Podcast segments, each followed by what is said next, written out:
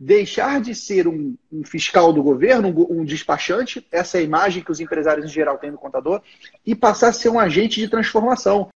Porque o nosso mercado contábil está em transformação, ele está passando, na minha concepção, por uma mudança muito brusca, talvez a maior que ela já teve até então, porque os contadores, quando eles empreendem, né, eu falo muito do contador que empreende, não do cientista contábil.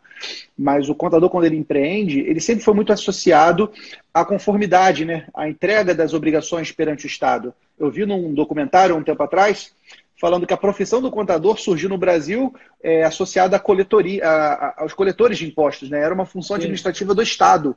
Então você vê que o, o contador já nasceu no Brasil com essa cultura de, entre aspas, um fiscal do Estado, entre aspas, um, um despachante do Estado. Sim. E o, o que a gente está hoje propondo é que o contador se reinvente, que o contador tenha um novo papel, deixar de ser um, um fiscal do governo, um, um, despachante, essa é a imagem que os empresários em geral têm do contador, e passar a ser um agente de transformação. Aquela pessoa que é capaz de tocar no coração das outras, de mudar o pensamento, mudar as ações e fazer essas pessoas prosperarem.